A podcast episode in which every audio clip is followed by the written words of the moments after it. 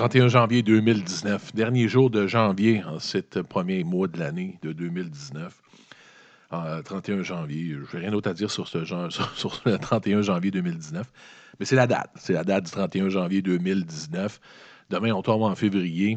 Euh, moi, la Saint-Valentin, yeah! Il y a de quoi avec la Saint-Valentin. Hein? Il y a comme une espèce. C'est rendu un peu malaisant. Il y a une espèce de. Je pense que tout le monde a à peu près le même avis. Puis enfin, au moins, le jour où. Ah non, je pense que c'est arrivé. Je pense que les filles ont le même avis que nous autres. c'est là, là où vraiment on va être heureux. Quand les femmes s'attendront plus à rien de particulier ou de trop exagéré, parce que c'est kitsch à Saint-Valentin. Je veux dire, c'est pas non plus une excuse pour se pogner le cul en disant c'est kitsch. Mais il faut, faut, pas s'attendre à. Si, si vraiment cette journée-là de l'année, c'est une journée dans laquelle vous vivez quelque chose de particulier que ne vous revivez pas dans le reste de l'année. Je pense que c'est ça le message, c'est à chier. Si c'est la seule journée de l'année où vous vivez quelque chose d'intéressant, ou une, chose du moins, ou un événement, ou une relation avec votre conjoint, conjointe, qui est, qui est particulier, et que vous ne le répétez pas dans le reste de l'année, il y, y a un fuck, là. Il y a un fuck dans votre relation, on va se le dire. Il y a quelque chose qui ne marche pas. C'est ça que j'aime pas de la Saint-Valentin. Et le jour où les filles vont être d'accord avec nous, ça va être euh, alléluia. Tout le monde va être heureux. Là. On va réaliser ce qui est vraiment la Saint-Valentin. Une soirée exceptionnelle où tu fais l'amour, puis tu t'amuses, puis tu parles, puis tu jases, puis tu répètes à ton conjoint. Et tu le répètes, la clé, tu répètes ce que tu, dis habituellement à la personne que tu aimes. Donc, euh, c'est le mois de la Saint-Valentin, c'est le mois de février qui va commencer demain. Euh, ils, sont, ils nous cœur au state. Euh, puis tu dis, nous cœur, je comprends. il, fait, il fait freaking froid. Le mot vortex n'a euh, jamais été autant utilisé, à part dans les annonces de balayeuses. Souvent, le mot vortex, c'était dans toutes les annonces de Dyson, puis tout ça. Mais là, le vortex, il fait moins. Puis sur les autres, c'est en Fahrenheit. J'ai converti, parce que sur le coup, il disait moins. Avec le, wind gust, le, facteur vent, dans le fond, il faisait minus 50, 55 Fahrenheit. Fait que je me disais, c'est quoi? bon, c'est à peu près moins 57 degrés Celsius. C'est froid, là. au début, je pensais qu'ils capotaient. des fois, c'est à peu près le même principe. Là. On voit les Français qui ont un centimètre de neige, puis euh, la société est arrêtée au complet. Le monde capote, puis tout le monde euh, fait des carambolages, puis tout, puis tu entends les animateurs, les, reporters aux nouvelles dire que c'est Armageddon. Puis tu regardes la rue, il y a comme un. Tu sais, quand nous autres, une belle, dans le fond, c'est une belle journée pour nous autres. C'est genre de, tu dis, oh mon Dieu, ils sont bien aujourd'hui. Fait que, tu je me disais sur le coup, est-ce que, ils sont pas habitués d'avoir froid dans le coin de Chicago, d'un grand lac? Ceux qui ne savent pas où est Chicago. Euh, tu sais, fait que je me dis, tu mais non, c'est moins 57, c'est frais pour vrai. Et ça nous amène, à, ça, amène à, justement à la première euh, nouvelle.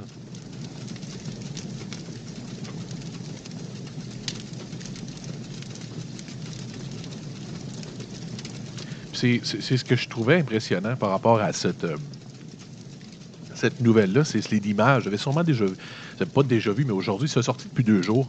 L'image en question, ils mettent le feu au track, euh, au rail de chemin de fer. Je trouve ça, c'est une belle image, une image un peu weird.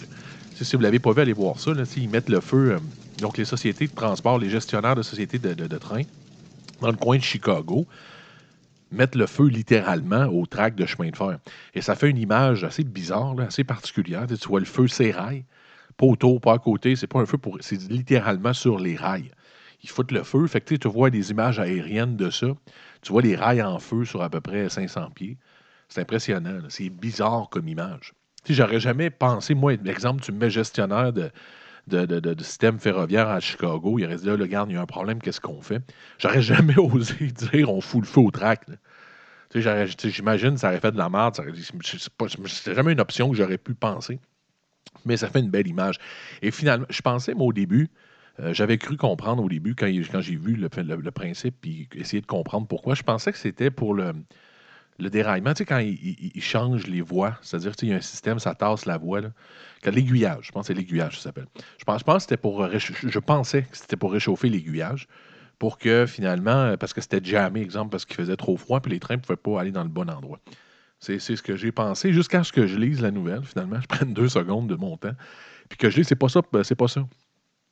Ce qui arrive, c'est qu'avec le froid, le principe, le même principe d'expansion, de, rétention, c'est-à-dire que le, métal prend de l'expansion sous le froid. Et à ce moment-là, ça fait péter les rails.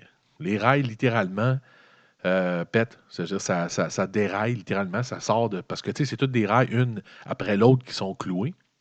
Mais clouées une en face de l'autre pour que ça fasse une rail longue, dans le fond. C'est peut-être des, des, portions de 12 pieds, 24 pieds, je ne sais pas comment ça fonctionne. Mais lorsqu'il y a un joint, avec le froid, ben ça, le choc se fait, ça pousse, ça pousse, puis ça déraille. Donc, ce qu'ils doivent faire, c'est mettre le feu pour euh, réduire la, taille du métal, pour être capable de la réentrer. Si vous comprenez, dans le fond, pour le ramener au bon endroit parce qu'il a pris trop d'expansion. Je savais pas que c'était ça. Je savais pas que c'était le but. Je pensais vraiment que c'était pour l'aiguillage, mais ça n'a aucun lien. Dans le fond, c'est pour ramener ce, les pouvoir les remettre en place, dans le fond. Le même principe qu'un pont, tu sais. Ceux qui ne savent pas encore, le retourner en physique de secondaire 4, mais tu sais, quand tu vas sur un pont, le fameux quand tu roules sur un pont, c'est le même but. C'est-à-dire qu'ils mettent un joint c'est-à-dire qu'il y a un mouvement du pont parce que durant l'année, durant le chaud et le froid, le pont rétrécit et agrandit d'à peu près euh, un pied. C'est assez grand. C'est-à-dire que s'il avait pas fait ces endroits-là où il y a une espèce de mouvement possible au niveau du, bitume puis du pont, le pont, euh, le pont briserait. C'est-à-dire que ça ferait l'asphalte n'arrêterait pas de lever puis, parce que ça bouge, ça grandit puis ça, diminue avec le froid et le chaud. C'est le même principe donc pour les rails. Puis là, il fait tellement froid, ils n'ont pas à faire ça habituellement. C'est pas parce qu'écoute, les rails, je sais pas c'est quoi, c'est un métal absolument débile. C'est très, très, très. Il faut un froid. Il faut un froid de même. il faut un moins 57 euh, degrés Celsius pour que ça fasse ça, pour que les rails s'entrechoquent puis décollent. Euh, fait il faut qu'il foute le feu. Mais ça fait des belles images. Je trouve ça beau. Vous le voyez sur l'image que j'ai faite pour le show. Ça fait. Euh, je trouve c'est impressionnant. Je trouve que c'est impressionnant. Fait que il faut le. Il faut ça au, rail, je trouve ça. Je trouve ça pas pire. Next news!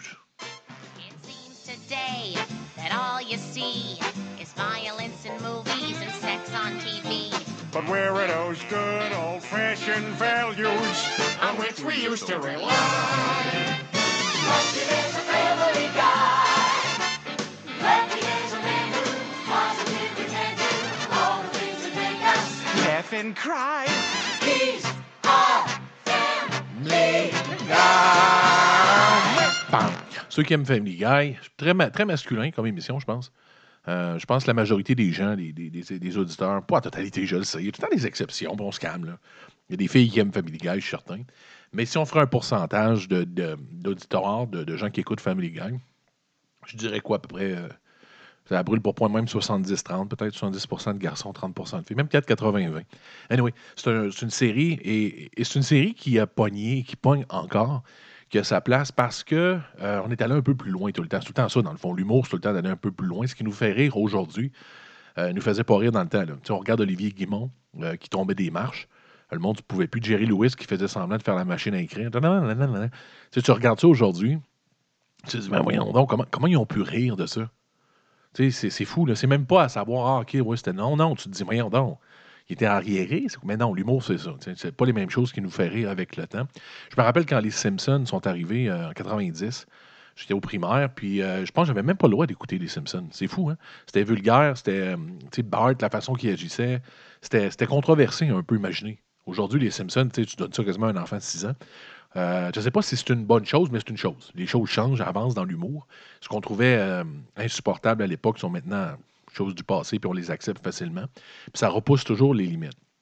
Family Guy a fait ça, il le fait encore, repousser les limites. Et, ça, c'est une chose que je comprends pas parce que si vous regardez la plupart des comics comme Simpsons ou les gens qui font de l'humour, souvent vont euh, faire de l'humour sur la pop culture. Je m'explique, ils vont parler, je sais pas moi, de Pepsi ou de Coca-Cola. Ils vont parler des choses qu'on connaît dans la culture euh, régulière, puis ils vont en rire parce qu'on connaît tout à peu près les mêmes choses. Mais les Simpsons et la plupart des comics, que ce soit des euh, Simpsons ou que ce soit South Park, qui est très vulgaire aussi, changent le nom un peu pour ne pas, pas avoir d'action, pour ne pas être actionné. Euh, c'est-à-dire qu'exemple, si c'est Coca-Cola, tu vois toujours systématiquement dans les Simpsons Coca-Cola ou euh, Dendris Titum. Titum, c'est genre Mike Tyson. Ils font attention. Ils ont toujours fait attention pour pas se faire. Et on le comprend parce que, écoute, tu te dis, ils vont faire faillite après deux semaines s'ils se font actionner tout le temps. Parce qu'il y a, une ligne, mince au niveau de la loi par rapport à ça. La loi dit que tu dois faire, tu peux faire de la comédie sur quelque chose en faisant un point, en amenant un point. C'est-à-dire que je peux rire, moi, de Coca-Cola en disant Coca-Cola a un problème X, mais il faut faire de l'humour avec un, but, puis amener ça quelque part, puis en faire un commentaire, dans le fond. Mais ça reste une ligne mince, puis les actions sont possibles. Je comprends pas pourquoi Family Guy a réussi à survivre toutes ces années-là, parce qu'eux ne font pas ça.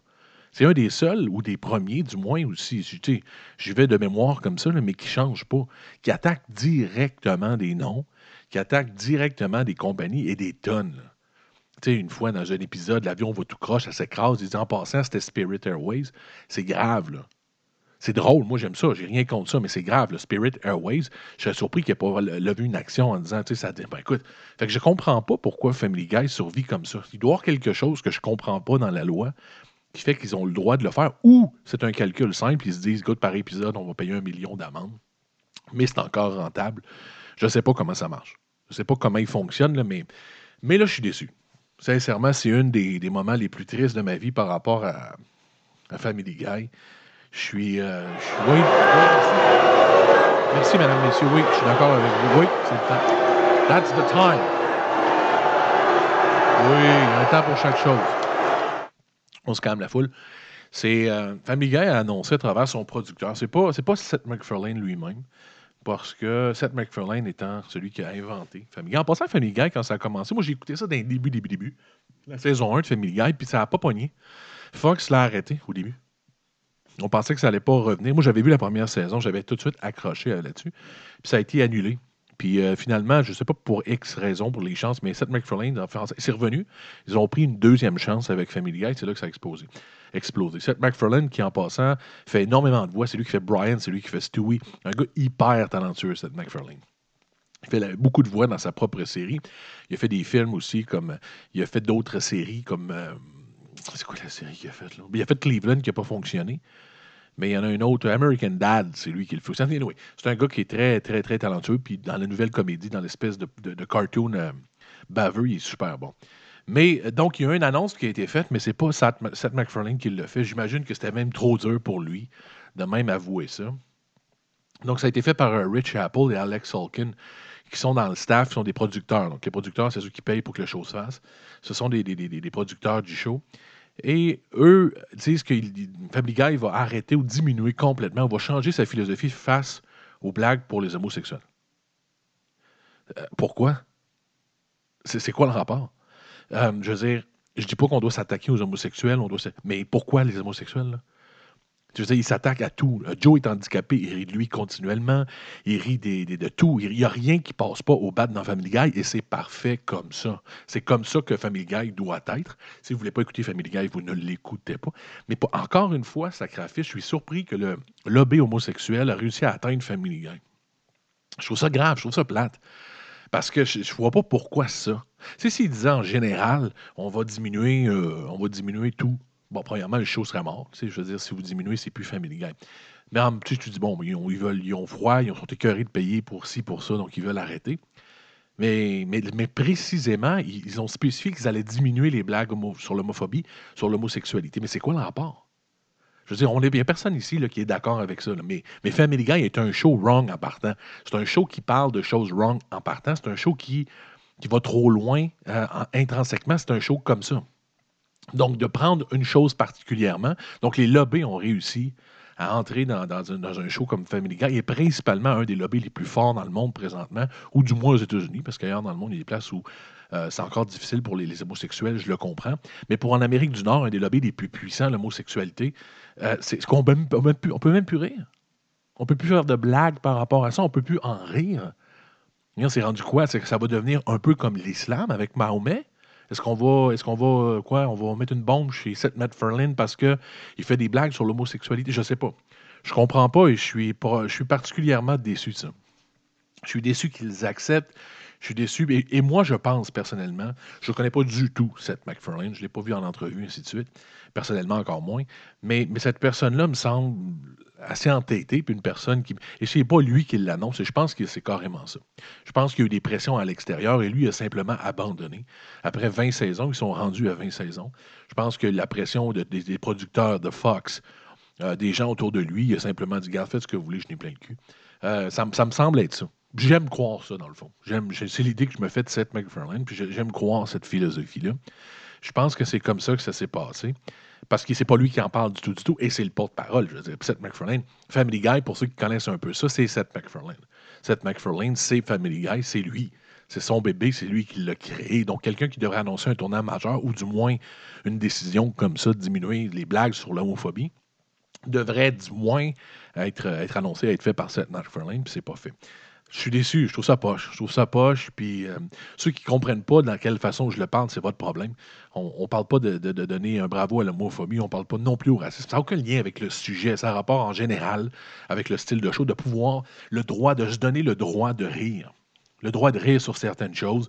Le droit de. C'est un droit intrinsèque, c'est un droit qu'on a de rire de ce qu'on veut rire. Si vous n'aimez pas ça, vous ne riez pas et vous changez de poste. C'est comme ça que la vie fonctionne et elle fonctionne bien comme ça.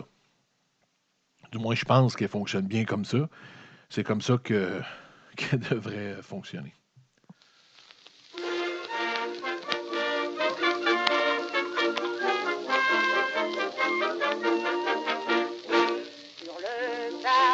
Notre-Dame, un cigare disait tout attendri.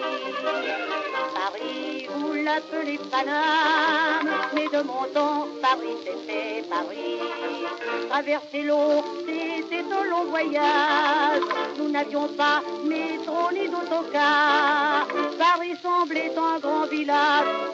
On était bien sur les boulevards. Ah, qu'il était beau mon village, Paris. Paris.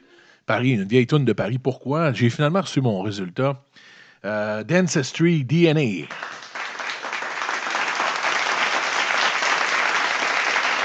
Yes! Ceux qui ne savent pas, c'est un principe très à la mode, là, tu envoies ta, ta- salive. En passant, il en faut un sacrament de la salive. Il fallait que je crache dans un petit pot. Je connais que j'ai la gueule qui revient à l'envers tellement qu'elle était sec. Mais euh, j'ai envoyé ma salive il y a un mois et demi, puis là, j'ai reçu mes résultats sur mon origine. Donc, il y a plusieurs compagnies qui font le domaine Ancestry DNA étant précisément dans le domaine de- des ancêtres, donc euh, de l'arbre généalogique. Le but de donner ta DNA, ton ADN, pour, euh, pour Ancestry, c'est de savoir d'où tu viens, tes origines. C'est pas précis à 100% ça reste des données qui. C'est pas que l'ADN n'est pas précise, elle, elle est très précise, mais les données, c'est des données qui vont chercher à travers le monde. Donc, il peut avoir des problématiques par rapport, euh, par rapport à ça. Pardon, ça a comme coupé, je ne sais pas pourquoi. Donc, les données par rapport à ça. Ce qui fait que euh, Ancestry, c'est ça. J'ai reçu, j'ai envoyé là, mon, ADN. Et la plupart des gens, euh, quand tu regardes, tu regardes les résultats, j'ai vu des, des- des- des- reportages sur YouTube, j'ai vu plein de données. C'est le fun parce qu'exemple, ils vont te dire, tu as 20% de toi qui vient, tu 20% de ta personne, de tes ancêtres qui viennent d'Écosse, 25% qui viennent d'Irlande, 20 de, de Russie, euh, d'Australie. Donc, c'est très précis par rapport à ça. Et c'est ce qui est le fun, d'avoir tes origines clairement sans être obligé de, faire un arbre généalogique qui te coûte 5000 pièces. Et là, sacrément, je reçois mes origines. Mes origines à moi, donc le résultat, c'est marqué votre résultat est prêt, allez, je me connecte, je me peux plus. Écoute, c'est quasiment, pour moi, c'était un moment, c'était un moment important, c'était vraiment un moment particulier. Là. Sincèrement, j'étais comme assis, quasiment, sais, toujours une bouteille de, de- grand cru euh, de champagne 1927. Tu sais, C'était important pour moi. Là. Et là, le résultat upload, mesdames, messieurs. Et voilà, attention, j'ai pas mon drum roll. Ah, je l'ai sur une autre affaire. Il faut que j'aille le chercher. Faut que j'aille chercher mon drum roll. là. Un petit peu. Fait que là, je regarde, je prends mon, ma patente, puis. Ah, il aime pas, là. Je sais pas, j'ai acheté un logiciel pour faire ça, puis ça, ça, ça, ça mange du cul. Ah, il est là. OK, donc on va l'avoir. Donc j'arrive, puis je reçois le résultat. Attention. 100% français. Sacrament. 100% français. Arc.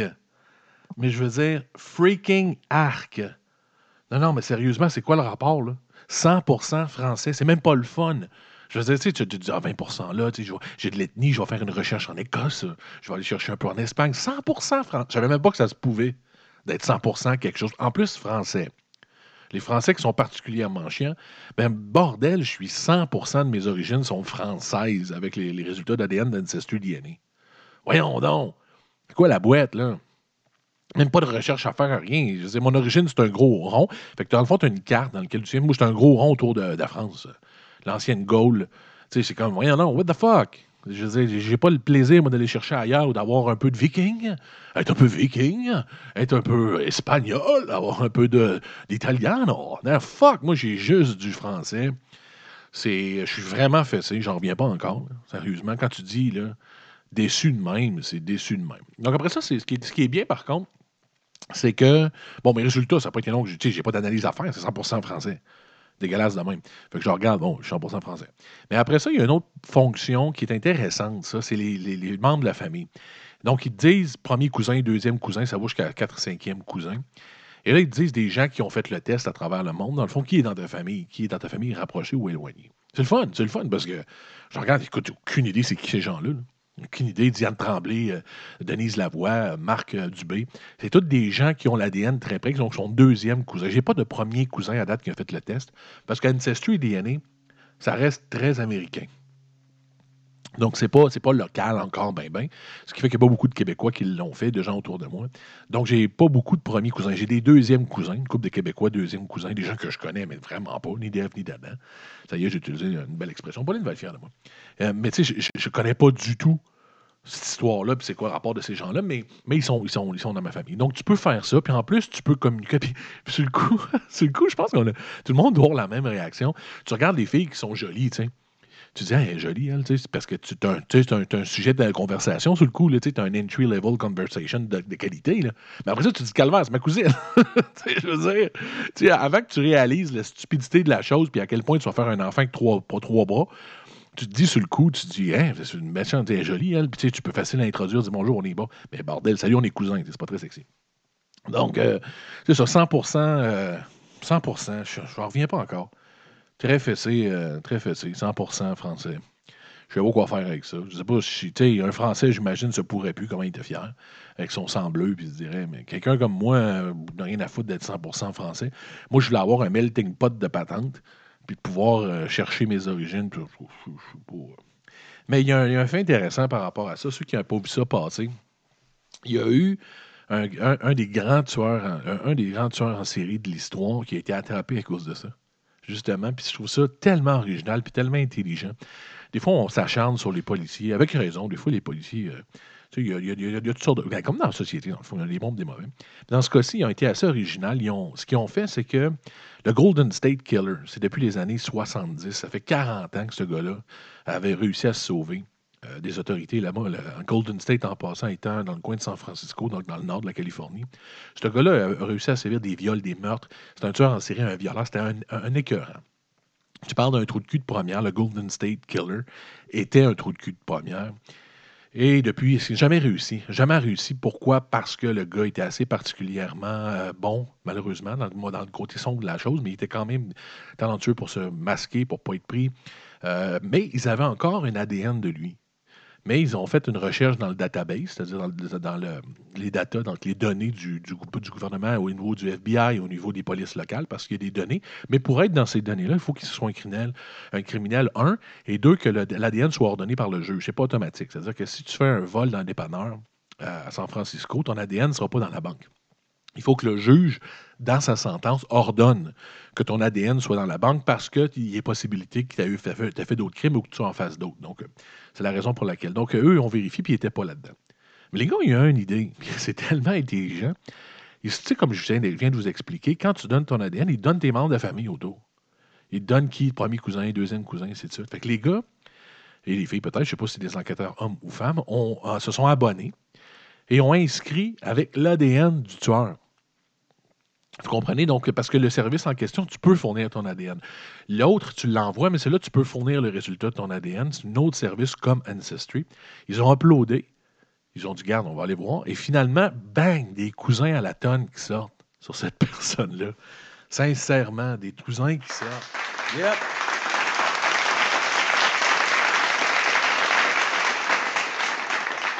Mais quelle, intelligence d'avoir fait ça.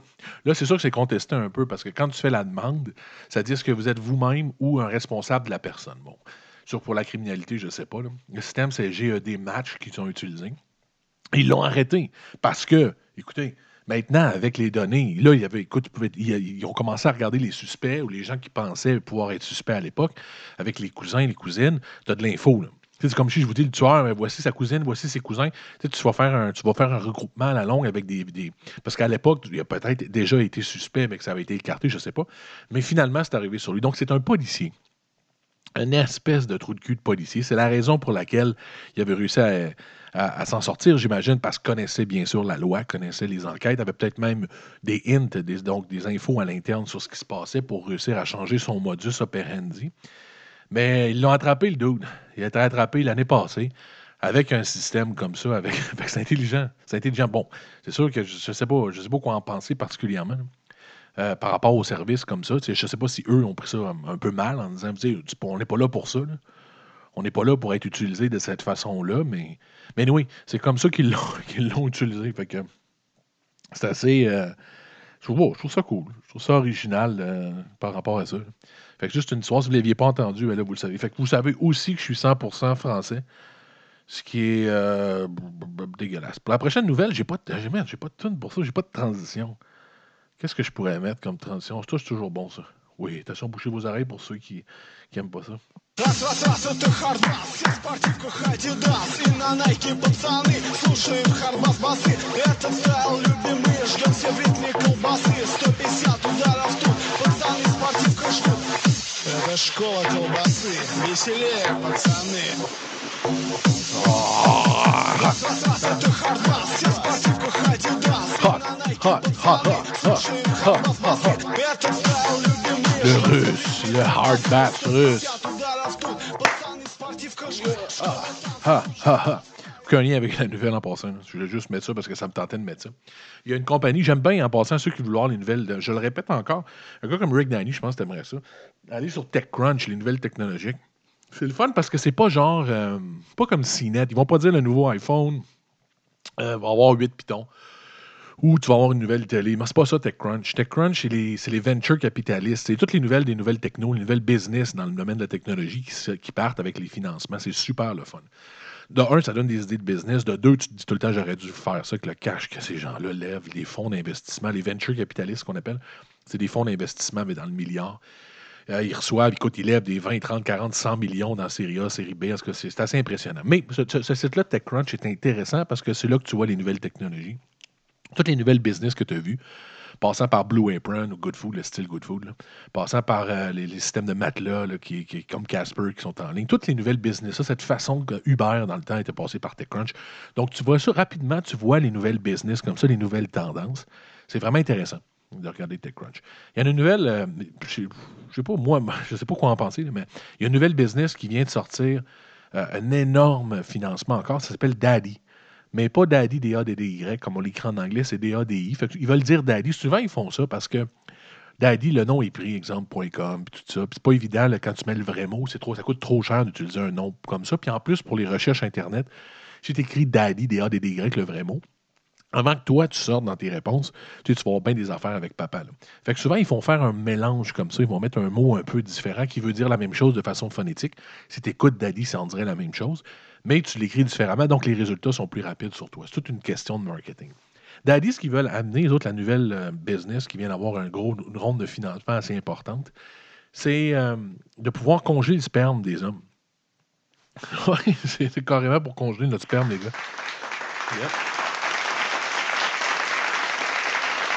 Avant, un système, bon, il explique que souvent, quand on vieillit, maintenant, les gens, les gens vivent plus longtemps, c'est clair. ont des relations plus longtemps avec des nouvelles conjointes plus tard. Des fois, les hommes étant ce qu'on est, on prend une conjointe plus jeune. Et euh, la nature étant ce qu'elle est, on ne peut plus avoir d'enfants parce que le sperme détériore. La quantité de sperme par milli-hectare, je ne sais pas comment ça marche, diminue. Donc, eux offrent, puis c'est, c'est un système que tu pouvais faire dans le temps. Écoute, c'est compliqué, c'est cher à fond. Tu vas à l'hôpital faire. J'ai juste Céline Dion, qui son chum, qui pouvait faire ça. Et là, eux, ils démocratisent. Ils font un prix normal. Donc, ils t'envoient un petit kit. Un petit kit un peu comme DNA, quoi. Au lieu de mettre ta bave dedans, ben écoutez, vous avez compris, vous mettez votre sperme dedans. Et euh, donc, il y a toute une espèce de glace sèche. Il y a un principe qui fonctionne, anyway. Et vous le renvoyez et eux le gèlent pour vous. Le congèlent pour. Ça vous coûte peut-être 29,99 euh, par année. Puis après ça, votre sperme est congelé tant il y a aussi longtemps que vous payez. Donc, euh, si jamais vous avez une conjointe, une raison X, ou peu importe dans l'avenir qui est nécessaire, bien, votre sperme est disponible euh, en santé. Parce que techniquement, la bonne chose, c'est de le faire le plus rapidement possible. Donc, euh, je ne savais pas que c'était un besoin tant que ça. J'imagine que ça est un. Moi, si tu me le demandes, veux-tu congeler ton sperme? Tu sais, je n'ai rien contre. Je veux dire, j'ai rien contre le principe, mais pour, pourquoi je ferais ça? Je me dis, euh, puis en même temps, c'est contre la nature d'un homme.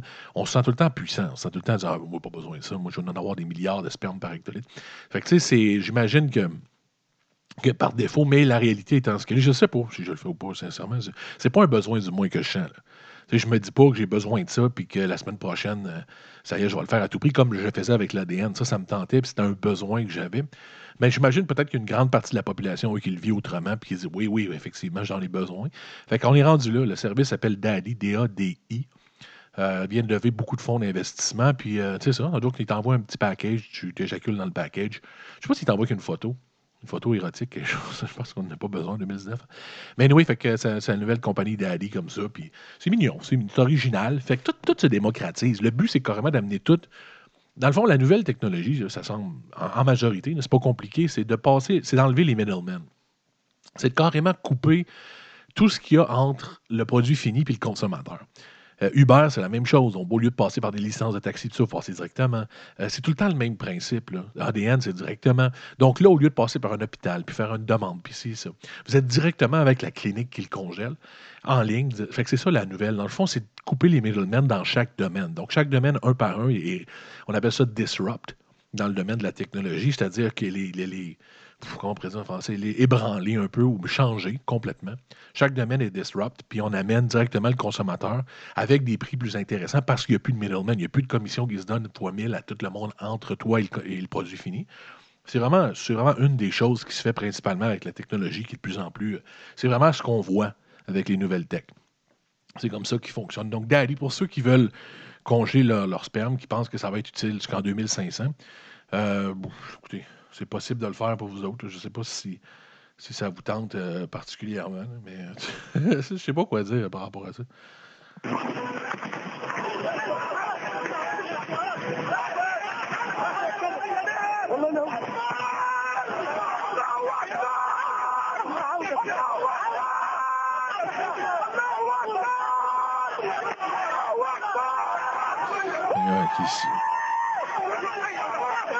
Le gars, il s'est solide avec Aloua Wagbar. Hein. Euh, ce que vous avez entendu, ce que l'extrait que vous venez d'entendre, ça s'est passé il y a une couple d'années, c'est la capture de Gaddafi.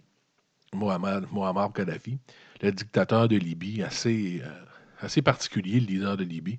Il a été dictateur pendant 40 ans. Très égocentrique, comme tous les dictateurs, particulièrement sanglant, euh, pervers. Donc, Kadhafi, tu sais, les cheveux, cheveux qui ne se rappellent pas de lui, il a les cheveux frisés noirs, il se les teignait jusqu'à la fin, des lunettes fumées tout le temps. Beaucoup, il flirtait avec le terroriste par moment, il a fait exploser un avion euh, israélien, je ne sais pas lequel. Il me semble que c'était. Je sais pas où exactement il a été impliqué là-dedans. Un gars un peu tout croche, un trou de cul, Gaddafi. Et quand il a été attrapé, quand il y a eu le, printemps érable, le printemps arabe, plutôt érable, le printemps arabe, lui, s'était caché dans un égout. À la fin, quand ils ont trouvé Gaddafi, écoute, un homme qui vaut peut-être 30-40 euh, milliards, la Libye est en, très riche en pétrole. Euh, il était caché dans un égout. Littéralement, il ne savait plus où aller. Et là où ce que vous entendez, c'est que les opposants au régime, ceux qui ont réussi à détourner le régime, à renverser le régime, l'ont trouvé dans l'égout en question, puis ils le battaient. Donc, ce que vous entendez, c'est qu'il se vengeait littéralement sur lui. Il ne s'est pas rendu jusqu'en cours. Il a été abattu d'une balle, là, directement. Là, la foule était trop en colère contre des années de marde de Gaddafi. Et il a été abattu à cet endroit-là. C'est ce que vous entendiez, c'était son, euh, ben, arrestation. Son, lingeage. On peut dire ça comme ça. Et là, c'est weird. Je savais pas du tout. Euh, la nouvelle étant que son, de ses enfants, un, de la vie de ses fils est en balance sur l'avenir de la, Libye. Et là, c'est weird. Je rentre pas trop dans les détails parce que ça reste précis dans le Moyen-Orient, mais c'est toujours intéressant de voir comment ça se passe. Ça se pourrait qu'encore un Gaddafi tombe au pouvoir en, Libye, ce qui est dégueulasse. 40 ans. Parce qu'au début, quand, quand, tout ça est arrivé, son fils principal, le fils de Kadhafi, a été arrêté. Donc, lui, il a deux garçons euh, à cette époque-là. Il y en a un, quand tu regardes sa photo, là, OK, c'est, pas le fun. Il a l'air, il a la face de son père, il a la face insupportable de Kadhafi. Euh, il, il, il, est baveux. il s'appelle Saïf al-Islam. lui, dans le fond, dès qu'il y a eu le régime qui est tombé, euh, son fils a été arrêté comme tout le reste, a été condamné à mort. Il est en prison. Mais là, c'est-à-dire qu'il y a d'autres pays autour euh, duquel il y a eu des terroristes, dont le Liban particulièrement, qui voulaient l'extradition. Disent Amenez-nous ce gars-là, on va le juger, nous autres, comme du monde, puis on va l'abattre parce que c'est le fils de Kadhafi. Il Gaddafi est aussi responsable, ainsi de suite. Et lui, en plus, en partant, ils ont coupé deux doigts parce qu'il avait fait le signe de la victoire avec euh, ses deux doigts. Tu sais, le V de Nixon, il avait fait ça. Donc, les gens de suite qui l'ont capturé, ils avaient coupé les doigts. C'est barbare dans ce coin-là. Ça se passe de même. Et là, finalement, avec le temps, Il y a eu un changement de régime, les batailles ont continué et finalement, ni vu ni connu, on n'a pas entendu parler de lui. Il n'a pas été extradé et non seulement il n'a pas été extradé, il a été libéré. Ça fait 18 mois, il est libéré, lui. Et non seulement il est libéré, mais il veut se représenter aux élections élection de parenthèse, mais en Libye. Il veut redevenir leader. Je ne sais pas comment il a convaincu ce doute-là. Il est parti de prisonnier parce que l'opposition a carrément capturé le pays, puis c'était le fils du, dictateur. Ils ont coupé les doigts, puis il était condamné à mort. Il est passé de ça à être libéré, puis à se présenter aux élections. Comme, what the fuck? Et là, ce qui arrive, c'est que c'est un de ses frères, lui, qui a été capturé en Syrie, puis qui a été envoyé en Libye. La Libye, qui n'est pas la Libye, mais le Liban. Le Liban qui veut vraiment, vraiment ces gars-là. Je ne sais pas pourquoi il déteste tant que ça. Il y a dû avoir des problèmes entre les deux, évidemment. Son frère est au Liban et son frère est condamné à mort au Liban. Parce qu'il y a eu un procès, justement, et lui veut faire libérer son frère, donc. Il veut expliquer. Donc, il y a comme une espèce de possibilité de libérer son frère. Lui, il essaye, dans le fond, il milite pour faire libérer son frère. Mais tout ça pour dire, pour ceux que ça intéresse, le Moyen-Orient est un endroit fascinant. Il y a un endroit vraiment, quand tu veux t'intéresser à une politique internationale, va au Moyen-Orient c'est, au début, ça prend un certain temps de comprendre qu'est-ce qui se passe pour réussir à passer à travers toutes les flaflas les folies. Mais quand tu passes à travers tout ça, puis tu rentres dans le sujet, puis tu comprends qu'est-ce qui se passe, fuck, c'est intéressant. Donc, le fils de Kadhafi, pour ceux qui ne le savent pas, est passé de prisonnier à se faire couper les doigts, à condamner à mort, à possible, possible représident de la Libye. Euh, je trouve ça dégueulasse, je trouve ça surprenant que ça puisse se faire de toute façon. Je trouve ça dégueulasse aussi. Je comprends pas. Je comprends pas qu'on puisse en arriver à ça. Mais une petite nouvelle comme ça, il faut que ça se de voir qu'est-ce qui va arriver avec lui. Mais euh, que ça fasse à claque. Quelle face à claque, la famille Gaddafi. Je ne sais pas qu'est-ce qu'ils ont, là, mais ils l'ont l'affaire avoir une, une face à fesser dedans. C'est assez débile.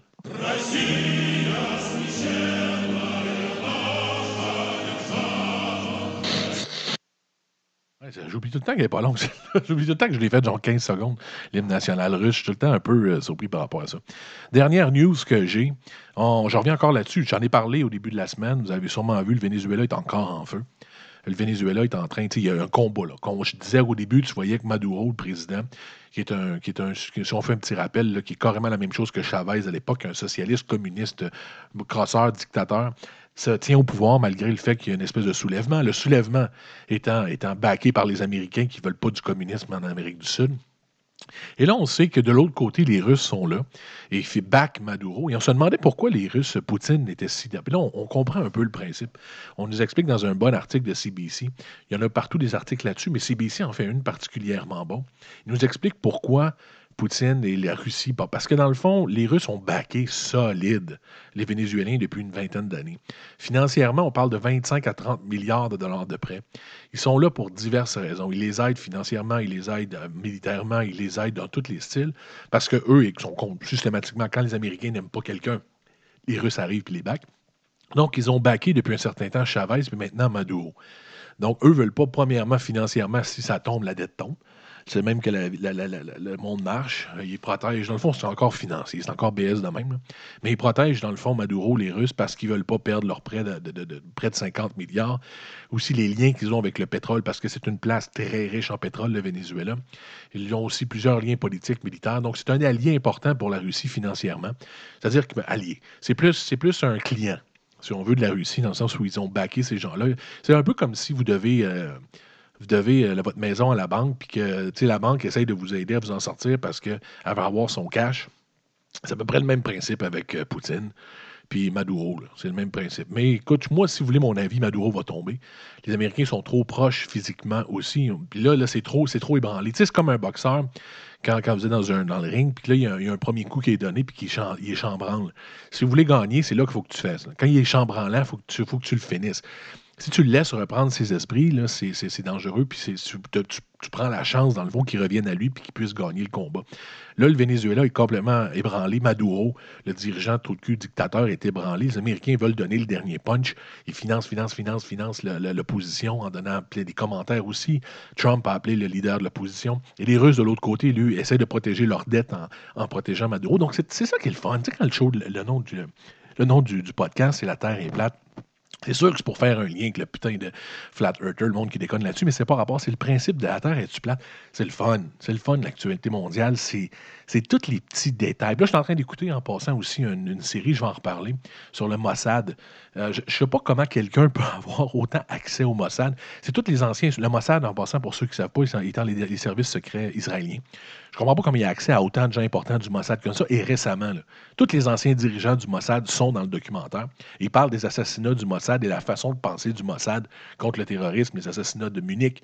On a, ceux qui ont vu le film était très bon, le film Munich en passant, c'est une suggestion. Quand ils ont capturé aussi le dictateur Eichmann, avec le film récemment qui a été fait, ils ont, capturé Eichmann en Argentine. Très intéressant. C'est le fun, le monde. Il se passe des affaires sur la terre, puis, tu sais, c'est plaisant. C'est plaisant. Euh, donc, justement, une dernière émission de la semaine. Thank you d'avoir été là today. Euh, si vous avez des questions, des suggestions, m'écrivez. Vous allez sur Max Doré Radio sur Facebook. Écrivez Maxime Doré euh, podcast ou radio. On est sur iTunes, on est sur Spotify, on est sur Google Music, on est partout. Le fond, on le distribue un peu partout, ces podcasts-là. Il y en a d'autres que je fais aussi, te rappelles-tu d'eux, puis c'est pas de mes affaires. Donc, vous allez voir ce que, si vous aimez ce que je fais, du moins, elle est là. Puis, je, vous aime, je vous aime gros comment aujourd'hui, je vous aime gros comme je vous aime gros comment? Comme euh, Luciano Pavarotti.